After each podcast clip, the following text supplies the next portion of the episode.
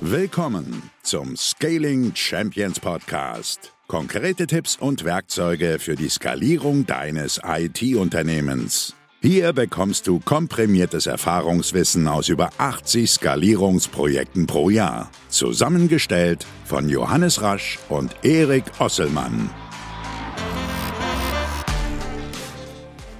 Und damit auch von uns ein herzliches Willkommen zum Scaling Champions Podcast. Wir haben heute wieder einen Gast. Endlich mal wieder nach unserem Sommerhaus äh, starten wir hier zu dritt rein. Wir haben heute jemanden, den muss man, glaube ich, wer Podcast wird, gar nicht vorstellen. Denn das ist einer der bekanntesten Unternehmer-Podcasts, die es in Deutschland gibt. Raik Hane. Hallo Raik, hallo Johannes. Und ich stelle sonst immer vor, aber ich würde sagen, heute, Raik, fängst du einfach mal an und stellst dich am Anfang gleich mal vor unserer schnellen Folge hier. Sehr gut. Ja, Erik, Johannes, vielen Dank für die Einladung und äh, willkommen, liebe Zuhörer. Ja, wer bin ich? Raikane, Ex-Profisportler und Unternehmensberater. Ich habe irgendwie in meinem Leben immer nur zwei Sachen gemacht. Das eine war Sport, das andere war Unternehmensberatung beides recht erfolgreich in, in den jeweiligen Etappen. Ähm, sicherlich einer der Schwerpunkte sportlicher Sicht war, dass ich im BMX-Sport relativ viel gemacht habe, DM, EM, WM-Titel gesammelt, ähm, dort ordentlich Gas gegeben.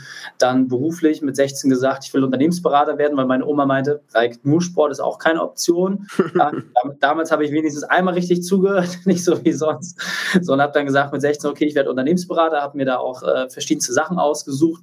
Und mich hat immer interessiert, was ist so die Grenze des Systems. Ja, also wie schaffe ich es irgendwie, möglichst viel Zeit als Unternehmer zu haben? Wie schaffe ich es irgendwie auch viel Zeit für, für meinen Sport zu haben? Weil ich musste immer viel trainieren. Und daraus haben sich echt viele coole Werkzeuge ergeben, dass ich anderen Menschen jetzt zeigen kann, wie sie schaffen, ihre Arbeitszeit zu reduzieren, gleichzeitig ihre Gewinne zu steigern und ein Unternehmen so zu bauen, dass sie selber nicht mehr gebraucht werden. Cool. Und Super Thema. Mike, äh, wir hören schon deinen Podcast eine Weile. Ich weiß auch, dass einige, die hier zuhören, deinen Podcast hören.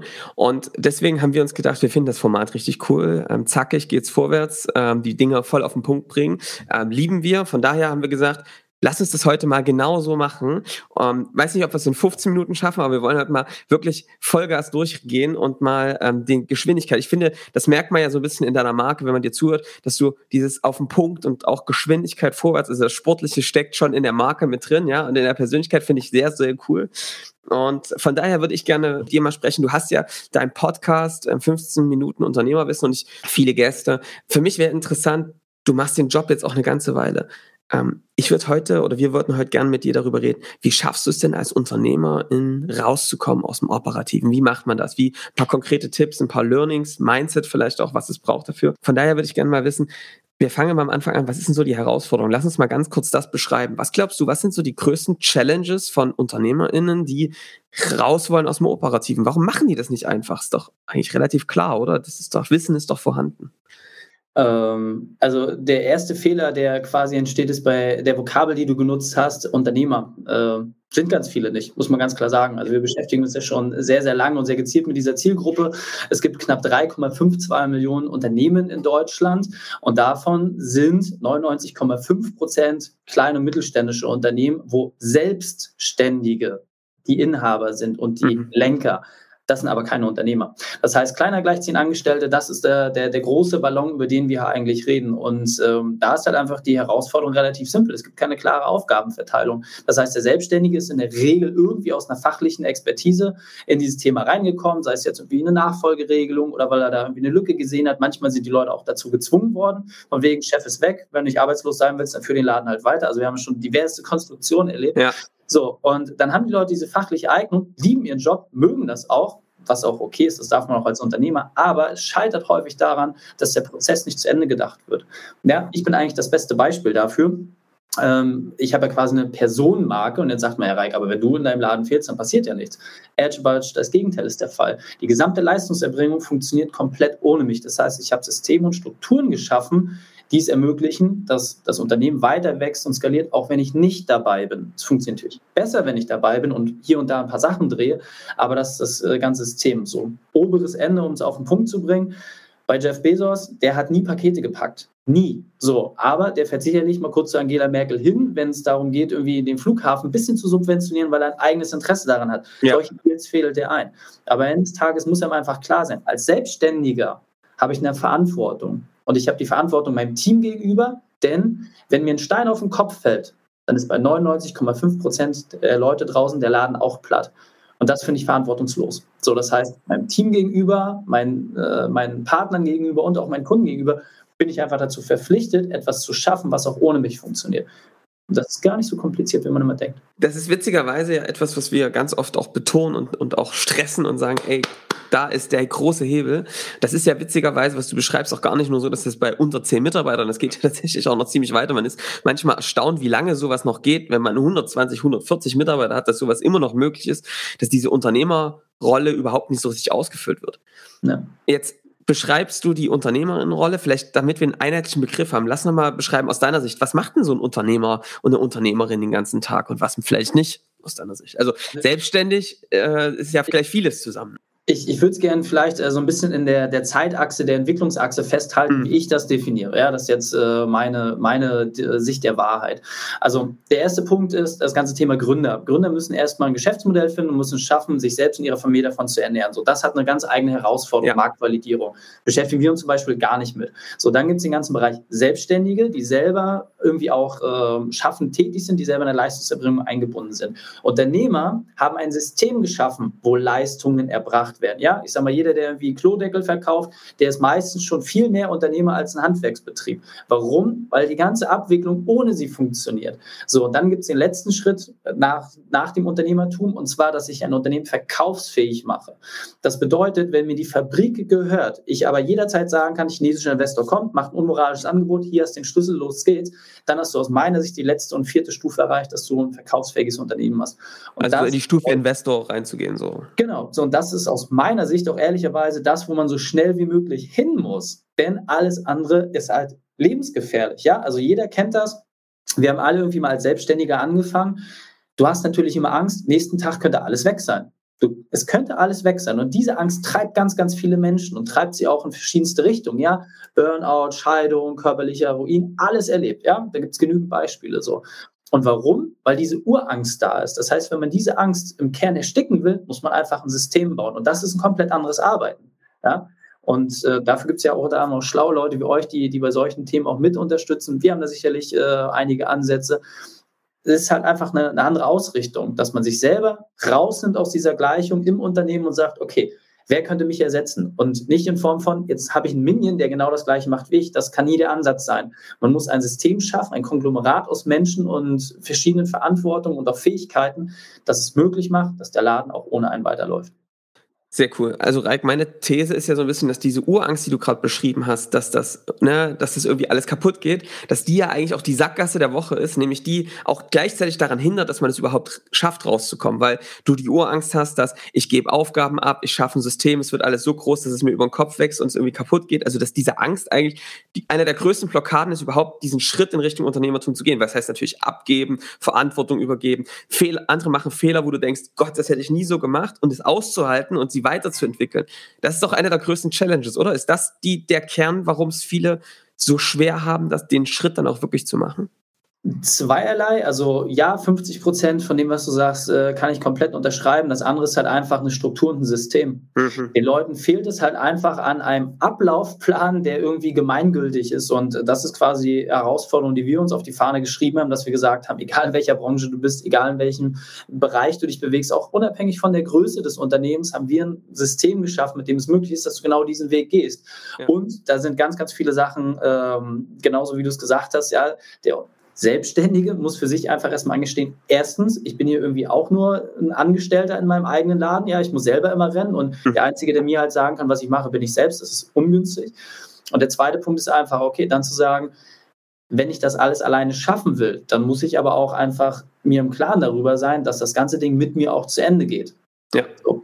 Und wenn ich genau das nicht will, wenn ich mir dieser Verantwortung bewusst bin, dann kann ich halt, wie gesagt, Systeme und Strukturen schaffen. Und das macht man Schritt für Schritt. Das ist keine Sache, die von heute auf morgen fertig ist. Also unser kürzester Betreuungsstrang, der geht ein Jahr. Warum? Inhaltlich sind wir nach vier bis sechs Wochen durch, ehrlicherweise. Ja, dann ja. haben die Leute das auch verstanden. Und dann muss es nur noch umgesetzt werden. Ja, genau. Das ist aber auch wichtig, die Routinen zu verändern. Ja, den Mut zu haben, andere Menschen Fehler machen zu lassen und sich einfach im Klaren zu sein. Ja, ich mag das immer bei Leuten, die irgendwie sehr verkaufsaffin sind. Das sind ja viele Geschäftsführer, ja, die machen vorne euch Vertrieb. Ganz ehrlich, klar machst du irgendwie von, von zehn Abschlussgesprächen machst du irgendwie acht. Ist richtig, ja. So, dann hast du ein Team von 20 Leuten, die machen jeder nur einen Abschluss. Aber nochmal, auf einen Arbeitstag gerechnet, wer hat mehr Abschlüsse gemacht? Ja, ja, ja, Siehst du, so, und was passiert mit der frei werdenden Zeit? Meinst du nicht, dass du schaffst, die von einem Abschluss irgendwie auf drei oder vier hochzuziehen? Ja, ja stimmt, ja, schon richtig. So. so, beim Vertrieb hast da, da verstehen das alle, ja, aber warum nicht in den anderen Prozessen? Ja, ja, ist so. Total spannend. Also das ist, glaube ich, äh, ein Riesenpunkt. Ich, ich kann noch, ein, noch einen Hinweis oder noch eine Ergänzung dazu machen. Was ich tatsächlich merke, ist, wir öffnen tatsächlich auch dieses Bewusstsein dafür ganz oft über den Prozess. Was passiert denn eigentlich, wenn du mal das Unternehmen verkaufen willst, wenn du in Rente gehst? Und da haben ja alle einen anderen Zeitpunkt. Aber eins wird ja total klar, wenn das Unternehmen so auf dich zugeschnitten ist, so von dir abhängig ist, kriegst du diese Bude einfach nicht verkauft. Oder du kriegst sie verkauft, aber hast dann irgendwelche Deals, wo du noch ewig drin bleiben musst. Und also viele bauen eigentlich Unternehmen, denken da ganz wenig drüber nach, weil es ja im Tagesgeschäft so knallt, ja, dass was will ich denn eigentlich für einen Verkauf zum Beispiel erzielen? Wie soll das eigentlich fortgeführt werden? Und wenn du davon kommst, merkst du irgendwann, jo, so können wir das auf jeden Fall nicht machen, weil ähm, schlechter Verkaufspreis, ich bin dann wieder trotzdem gebunden. Also diese gewünschte Freiheit tritt nie ein. Und damit kannst du eigentlich so einen Ansatzpunkt finden, da irgendwie das Verhalten zu verändern im Heute. Wie schafft ihr diese Frage zu beantworten? Oder wie schafft ihr überhaupt diese Frage aufzumachen bei, den, bei euren Kunden? Indem wir vom Ende her kommen. Äh, noch eine Sache ganz kurz, um es abzuschließen, das, was du vorhin gesagt hast. Also wir betreuen auch Selbstständige, die machen zweistellige Millionenumsätze, ja, mhm. also pro Jahr. Ähm, wie du schon sagst, ist, manchmal ist es Wahnsinn, wie, wie weit das getrieben wird. Ähm, bei uns relativ simpel. Ich habe auch ein Buch geschrieben, äh, Dein perfekter Unternehmertag. Ähm, das ist letzten Endes ein erster Schritt in, in genau diese Richtung. Ja, du kannst dir jetzt auch unsere fast 600 Podcast-Folgen anhören das ist für den einen oder anderen vielleicht ein zu großer Zeitinvest, deswegen haben wir es nochmal ein bisschen reduzierter gemacht, auf knapp 230 Seiten. Die Frage ist für mich immer, wo kommst du ganz am Ende an? Ja, das heißt, selbst wenn dein aktuelles Unternehmen verkauft ist, dann gehen wir noch einen Schritt ja. weiter. Ja, mich interessiert immer dieser perfekte Unternehmertag. Das heißt, wenn du alles geschafft oder erreicht hast, was du dir jemals vorstellen kannst, selbst wenn du die Dinge erreicht hast, die du dir nicht vorstellen kannst, was passiert dann? So, dafür eine Tagesstruktur festzulegen, nicht irgendwie nur einfach rumzueilen, sondern zu sagen, nee, was machst du morgens, mittags, abends? Ja, das mhm. ist das, mhm. was wir mit den Leuten auch immer umsetzen und durchgehen. So, und das Spannende ist, dann stelle ich immer wieder in Vorträgen, was ich alles mache, Webinaren stelle ich dann diese Frage, okay, jetzt hast du diesen perfekten Unternehmertag definiert. Ja, und nochmal, das dauert eine halbe Stunde vielleicht. Das ja. ist wirklich nicht, nicht schwierig. Ja. Und dann sage ich immer, okay, und was ist jetzt die größte Hürde, die ich davon abhält? So, und auch das können die Leute definieren. Und jetzt passiert was extrem Spannendes dann ist meistens Ruhe. Dann gucken die Leute mich so an und gucken dann, hä, was passiert denn jetzt? Worauf wartet der noch? Sage ich, okay, und jetzt die größte Herausforderung. Wer das lösen kann, der hat eigentlich alles schon für sich entdeckt. Und zwar die eine Frage, wie schaffst du es, diese Herausforderung, die du jetzt gerade definiert hast, auf dem Weg zu deinem, zu deinem perfekten Unternehmertag ähm, zu, zu machen, wie schaffst du es, diese Herausforderung aufzulösen? Was ist deine erste Idee? Was ist dein erster Impuls, diese Mauer einzureißen?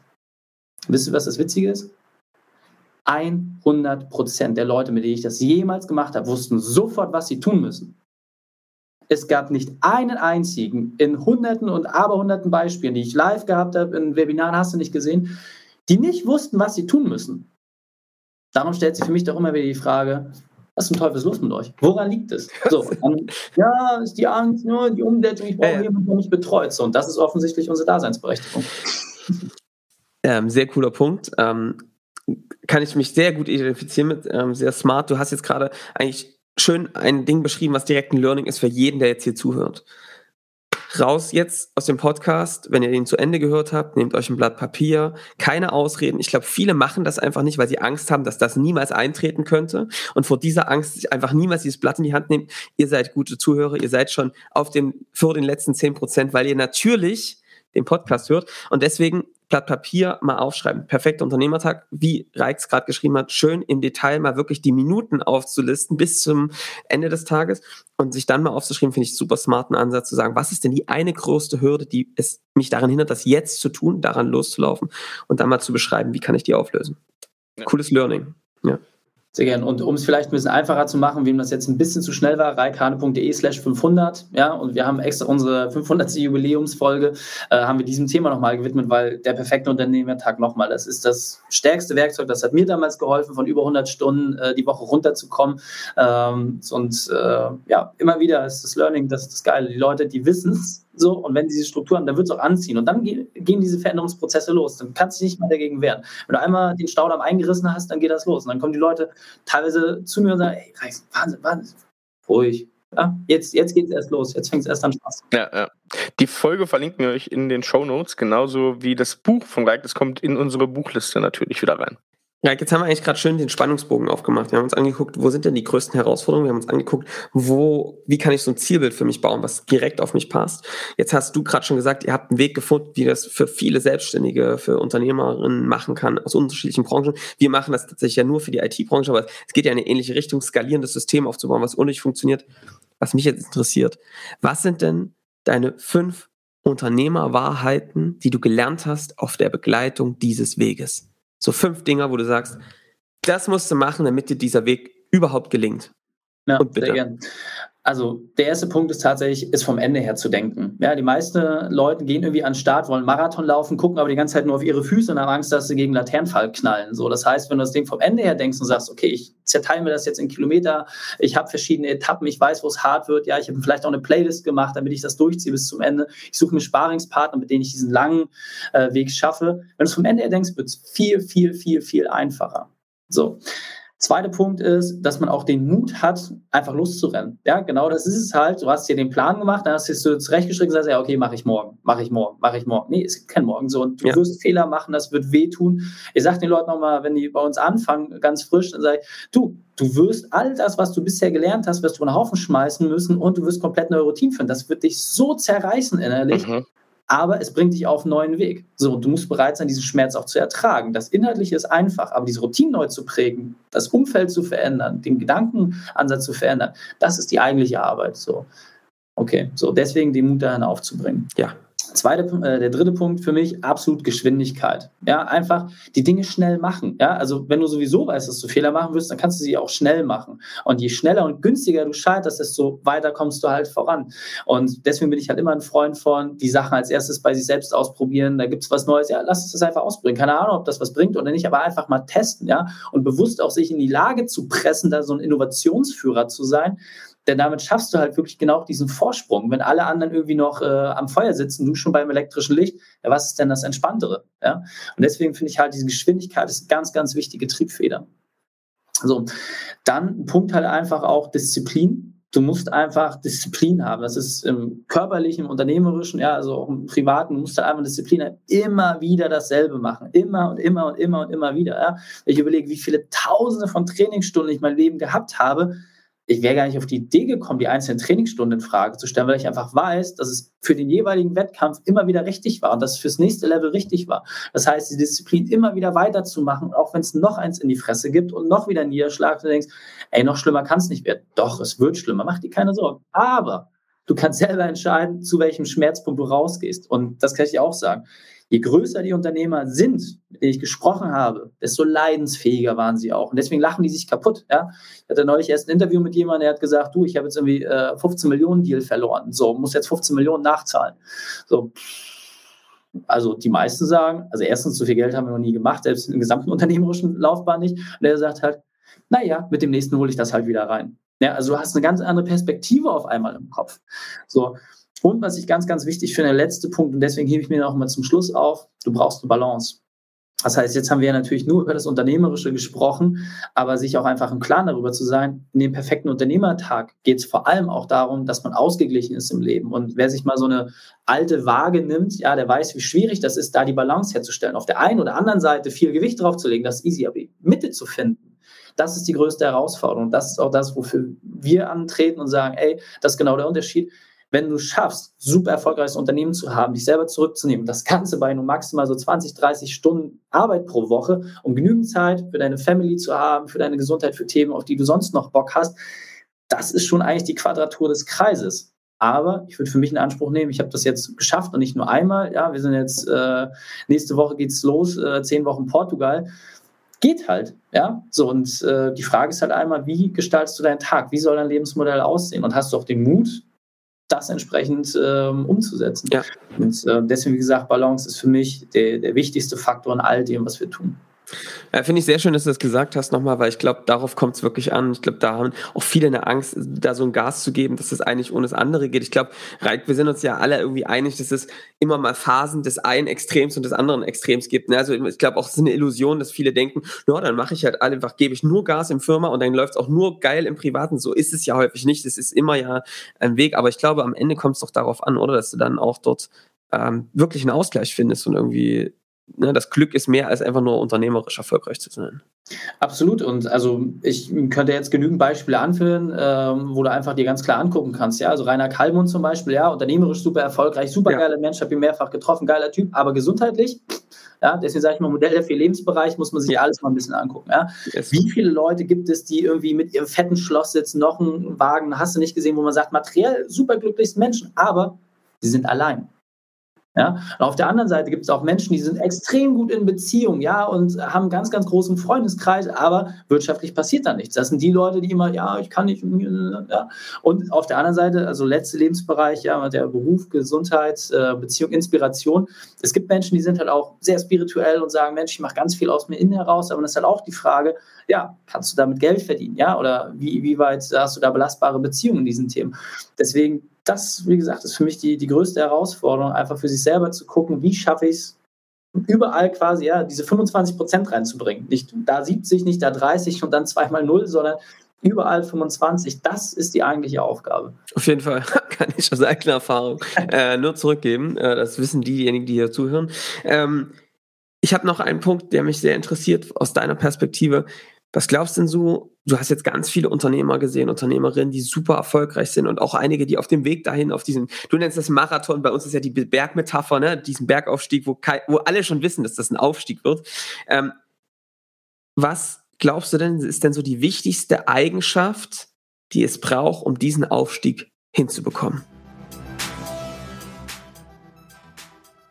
Wir möchten euch den Sponsor der heutigen Folge vorstellen und ihr kennt sie schon. VM, das Softwarehaus aus Polen, sind unsere Partner der heutigen Folge. Johannes, was macht dieses Unternehmen aus? Ich hatte jetzt wieder den Fall, Erik, dass jemand gesagt hat, ey, wir haben eigentlich ein skalierendes Angebot, es funktioniert, Sales läuft auch gut, aber wir haben einfach zu wenig Kapazitäten. Wir finden zu wenig Entwickler, die wirklich auch verstehen, was wir da tun und auch, wo wir wirklich eine richtige Mannschaft haben, die auch mal richtig was umsetzen kann. Und das ist bei vielen IT-Unternehmen tatsächlich so, die schon an gewissen Punkt der Skalierung gekommen sind. Und genau deswegen empfehlen wir euch VM, das Softwarehaus aus Polen, weil die Kollegen da eine Antwort drauf haben. Genau. Sie unterstützen 60 Kunden in der Dachregion mit erfahrenen deutschsprachigen Entwicklern, die sich extrem gut in das Team integrieren lassen, sehr gute Strukturen und ihr könnt remote wirklich auf ein Team zurückgreifen, welches eure Auslastungsspitzen komplett abfangen kann. Wenn ihr jetzt Interesse habt, mit VM einmal zu sprechen, dann empfehlen wir euch auf die URL zu gehen, die ihr in den Show Notes findet, www.vm jakub.pl und da geht ihr auf die Kontakte und findet da den guten Jakub und mit ihm macht ihr ein Gespräch und er kann euch genau sagen, wie er euch in eurer aktuellen Situation helfen kann. Wir hören uns jetzt gleich wieder in der Folge. Bis dahin.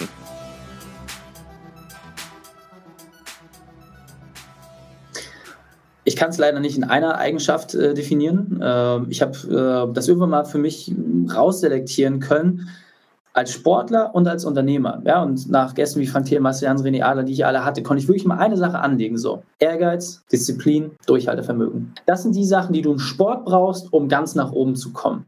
Aber das Witzige, diese Parallele zwischen dem Sportler-Dasein und dem Unternehmertum, die ist für mich, ja, nicht nur vielleicht aufgrund dessen, dass ich beides irgendwie in meiner DNA trage, aber die ist auch immer wieder, zeigt sich das, ja. Und für mich ist ein Paradebeispiel Markus Deibler, ja.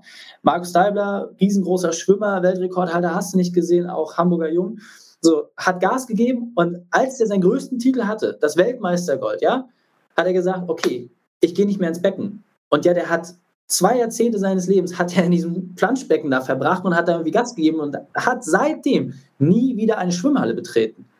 Und jetzt ist er unternehmerisch überschlagsmäßig erfolgreich. Ja, hat verschiedene äh, Eislokale hier in Hamburg aufgemacht, Lebensmitteleinzelhandel. Wahnsinn. Ja, und der hat es einfach geschafft, diese Adaption auch zu schaffen aus dem Sport mit denselben Kerneigenschaften rein ins Unternehmerleben. Und da gibt es sogar auch wissenschaftliche Studien drüber. Ich habe mich da mal ein bisschen gelesen, dass vor allem Leistungssportler, ja, wenn sie es halt schaffen, äh, die, diese Struktur mit zu übernehmen, dass sie unternehmerisch mindestens er, erfolgreich äh, werden wie im Sport, meistens sogar noch erfolgreicher.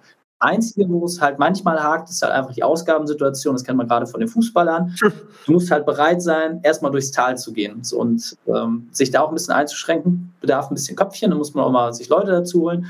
Aber ansonsten, wie gesagt, sind es diese drei Eigenschaften. Ich finde diesen Vergleich sehr, sehr gut, weil ich glaube, das trifft es total. Ne? Das merken wir auch, dieser Ehrgeiz ähm, und gleichzeitig die Disziplin. Wir haben ja zwei Worte dafür und da, da hätte ich auch noch eine Frage, wie du das siehst. Wir sagen immer, du brauchst die Ambition und die Selbstverantwortung. Es meint aber was sehr, sehr ähnliches. Also Disziplin auch damit. Selbstverantwortung ist für uns so dieses Thema zu sagen, ähm, der Einzige, der, also die, ich sage immer, es gibt eine schlechte und eine gute Nachricht. Die schlechte Nachricht ist, es liegt nur an dir, nur du kannst es verändern. Die gute Nachricht ist, es liegt nur an dir, nur du kannst es verändern, weil, ja, ist doch geil, dass du das in der Hand hast. Wie siehst du das mit dieser Selbstreflexion? Ich, wie, wie, wie wichtig kommt dir dieser Punkt in deinem, in deinem Alltag so, bei deinen Kunden? Wie merkst du das? Wie wichtig ist das, diese Selbstverantwortung zu übernehmen? Relativ simpel ist äh, der wichtigste Punkt überhaupt, sich nackig vor den Spiegel zu stellen und zu sagen, nee, das kann ich nicht. Ja, also wenn ich überlege, äh, ich komme halt äh, aus, aus dem Grund meiner Prägung und äh, so wie, wie ich halt äh, modelliert worden bin in meiner Jugend, war für mich immer so außen, außen, außen. Ja, also ich war lange Zeit der mit Abstand arroganteste Mensch, den ich kannte. So, es gab für mich immer nur so, ich muss irgendwie im Fokus sein, deswegen auch die ganzen sportlichen Erfolge. Mir war es wichtig, die Medaille zu kriegen, damit die anderen sagen, wow, guck mal, was das für ein geiler Typ ist. So, einer der Gründe, warum ich jetzt auch im Profisport nichts mehr mache, weil ich habe das für mich abgeschlossen, dieses Kapitel. Ja, es war, war ein Kapitel, aber es ist nicht das ganze Buch. Und es hat lange, lange gebraucht und meine Frau, mein Umfeld, die waren zum Glück sehr, sehr, sehr äh, ja, fürsorglich mit mir. Und irgendwann kam halt wirklich so der Groschen, wo ich gemerkt habe, Erik, du musst nicht die ganze Zeit quatschen. Du musst einfach mal die Fresse halten und zuhören. So. Und als ich das für mich verstanden hatte, dass ich nicht irgendwie King Louis bin, sondern dass ich so ein kleiner Fisch bin, der irgendwie gar nichts zu sagen hat, angefangen habe zuzuhören, dann hat es auch funktioniert. Und das ist auch einer der Gründe, warum ich den Podcast mache. Das ist für mich eine reine Therapieform. Wenn man ein Interview aufzeichnet, sieht man ja gerade, wie die Redeverteilung ist. Du musst dich mal hinsetzen und die Klappe halten, dann kannst du selber was lernen. Und wer sich in diese Rolle reinzwingt und das dann anderen Leuten weitergibt, das Gelernte, der hat die Chance auf wirkliche Entwicklung. Das halt der gangbare Weg. Und da bin ich, äh, weiß Gott noch nicht am Ende, aber gebe mir Mühe, das möglichst zügig hinzukriegen.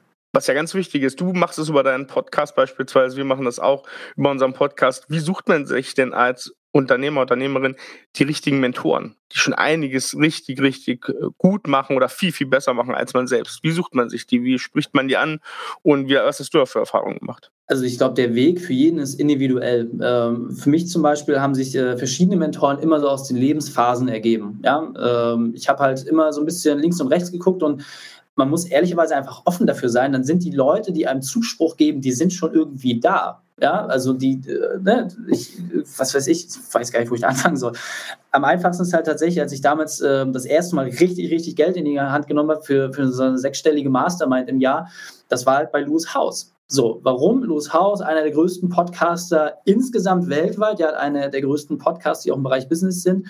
So, und was ist bei dem? So, der ist Profisportler gewesen im Bereich American Football, habe ich gesagt, alles klar, aufgrund der Verletzung saß er dann halt irgendwie da, gibt keine Absicherung in Amerika, so musste sich irgendwie was überlegen. Hat er wirklich von der Couch seiner Schwester aus irgendwie sich das alles aufgebaut und hat durch den Podcast ein sehr erfolgreiches Unternehmen aufgebaut. Gesagt, ja, das ist schon ein Weg, den ich nachvollziehen kann und der ist auf jeden Fall einen Schritt weiter als ich. Also sinnvoll. Und da habe ich geguckt, ist es mir das wert? Und da habe ich auch gesagt, ganz ehrlich, wenn ich immer nur so Krümelchen investiere, dann werde ich auch nur Krümelchen zurückbekommen. Das heißt, wenn ich einen großen Hebel haben will, aber allein des Commitments gegenüber, dann muss ich auch mal richtig Geld in die Hand nehmen. So, und das war für mich eine riesen Druckfeder, als ich gesagt habe, ey, das ist jetzt echt eine Menge Holz, die ich da irgendwie investiere.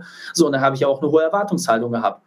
Und da kann ich auch sagen, meine Erwartung habe ich relativ schnell erfüllt, als ich damals dann angefangen habe, diese ganzen Online-Themen besser zu verstehen, wie man Webinare macht und sowas. Ich hatte in kürzester Zeit mein Invest wieder drin. Und wenn ich gucke, wie, wie sich das über die Jahre entwickelt hat, pff, lächerlich. So, aber man muss natürlich auch den Mut haben, gerade wenn man irgendwie noch nicht so weit ist, dass man sagt, ja, okay, das tut jetzt vielleicht weh, aber das ist die Freiheit, da halt ein Stück, ein Stück weiter ranzukommen. Also insofern, du musst investieren. Ja, das wie bei allem, ob es äh, an der Börse ist, hast du nicht gesehen. Wer nicht bereit ist, irgendwie Verluste zu machen, wer nicht bereit ist zu investieren, der wird auch nicht weiterkommen.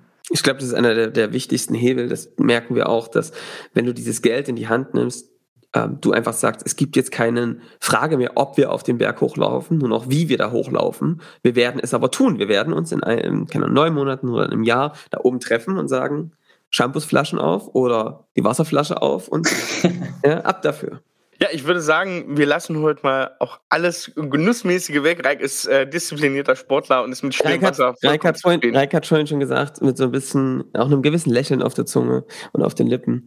Ähm, ja, Jungs, also ähm, so mit Genuss und so, Alkohol ist bei mir nicht so das Thema. Da arbeiten der Erik und ich noch ähm, dran. Ähm, Reik, ich würde statt dem Genuss ähm, mit Getränken gerne auf einen anderen Punkt, den du vorhin im Vorgespräch gesagt hast, Du gehst raus in den Wald mit deinen Ringen. Wie muss man sich das jetzt genau vorstellen? Was bedeutet das, äh, wenn du sagst, dass du raus in den Wald gehst mit deinen Ringen? Ich glaube, jeder hat äh, den Hobbit gesehen. Ihr wisst ganz genau, was ich da draußen mache. Ja, also, äh, da gibt es so einen Berg und dann wirfst du genau. So, dann kommt der, kommt der böse Zauber.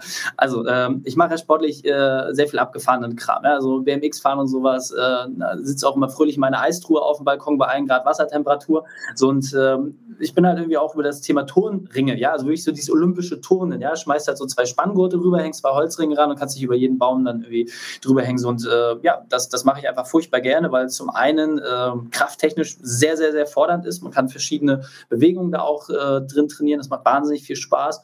Aber du hast halt auch die Chance, immer draußen zu sein. Ja, und ähm, gerade wenn ich jetzt gucke, so mein, mein größter Sohn, der ist vier Jahre alt, äh, der liebt es halt, mit diesen Dingern irgendwie durch die Gegend zu schwingen und Quatsch damit zu machen. Und äh, das finde ich einfach eine geile Möglichkeit. Das ist ein super kleines Sportgerät, was du immer mit dabei haben kannst. Macht super viel Spaß und unabhängig von den athletischen Fähigkeiten äh, ist halt auch einfach was, wo man mal wieder ein bisschen Kind sein kann. So, und äh, das mit, ich weiß nicht, ich glaube 40 Euro kosten die Dinger bei Amazon, äh, zu gewährleisten, macht halt wahnsinnig viel Spaß. Und na gut, Nebenprodukt ist, dass du leider irgendwie einen Körper kriegst, der aussieht wie, wie eine griechische Statue, ähm, weil es halt krafttechnisch echt hart ist, äh, ab einem gewissen Level. Und ja, du formst dich quasi durch, durch dein eigenes Körpergewicht. Das macht echt viel Spaß. Sehr cool, sehr cool. Also Ringe, äh, ab in den Wald und dann hast du gleich beides zusammen, Natur und Kraft. Und Entspannung, genau. Super. Sehr gut.